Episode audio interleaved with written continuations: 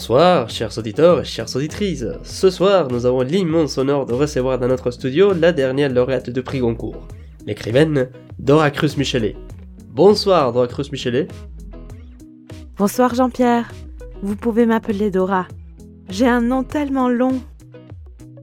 Merci, Dora. Aujourd'hui, nous allons en savoir un peu plus sur votre vie. Vous êtes née à Santiago du Chili, c'est ça? Plus précisément à Ticureo. C'est à côté de Santiago. Mais je ne suis pas restée longtemps, vous savez.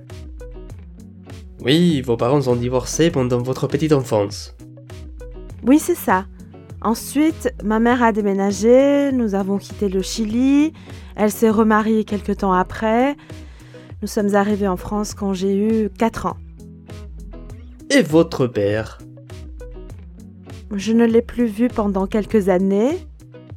Il est venu me rendre visite une fois pendant mon adolescence, puis il a pris ses distances. À l'école, vous avez toujours été bon élève. Le français, c'est finalement votre langue maternelle. J'ai été bonne élève, oui, mais un peu rebelle. Le français c'est ma langue, oui, mais j'ai dû l'apprivoiser. Vous avez commencé à écrire très tôt. C'était votre manière de l'apprivoiser? Oui, à 11 ans, j'ai écrit ma première nouvelle et ma première pièce de théâtre. Et pourquoi ce désir d'écrire si tôt? J'ai toujours aimé les mots et les histoires. Euh, dans les années 90, j'ai commencé à faire du théâtre. Puis à 16 ans, en 1996, j'ai commencé à travailler dans un théâtre justement comme secrétaire, assistante, femme de ménage. J'en étais très fière. Euh, Vous avez abandonné le lycée Non, non, pendant mes années du lycée, j'ai travaillé dans ce théâtre quelques soirs par semaine et les week-ends.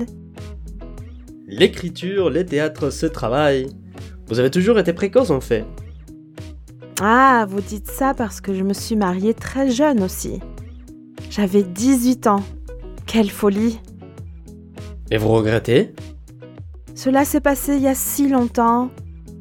Je sais maintenant que c'était une folie, mais à l'époque, c'était toute une histoire. Vous avez publié votre premier roman sur ces sujets justement. En 2000, ce roman a fait grande sensation. Oui, je l'ai écrit l'année après mon mariage. Les lecteurs et surtout les lectrices ont pensé que j'avais tout inventé, alors que c'était ma vie.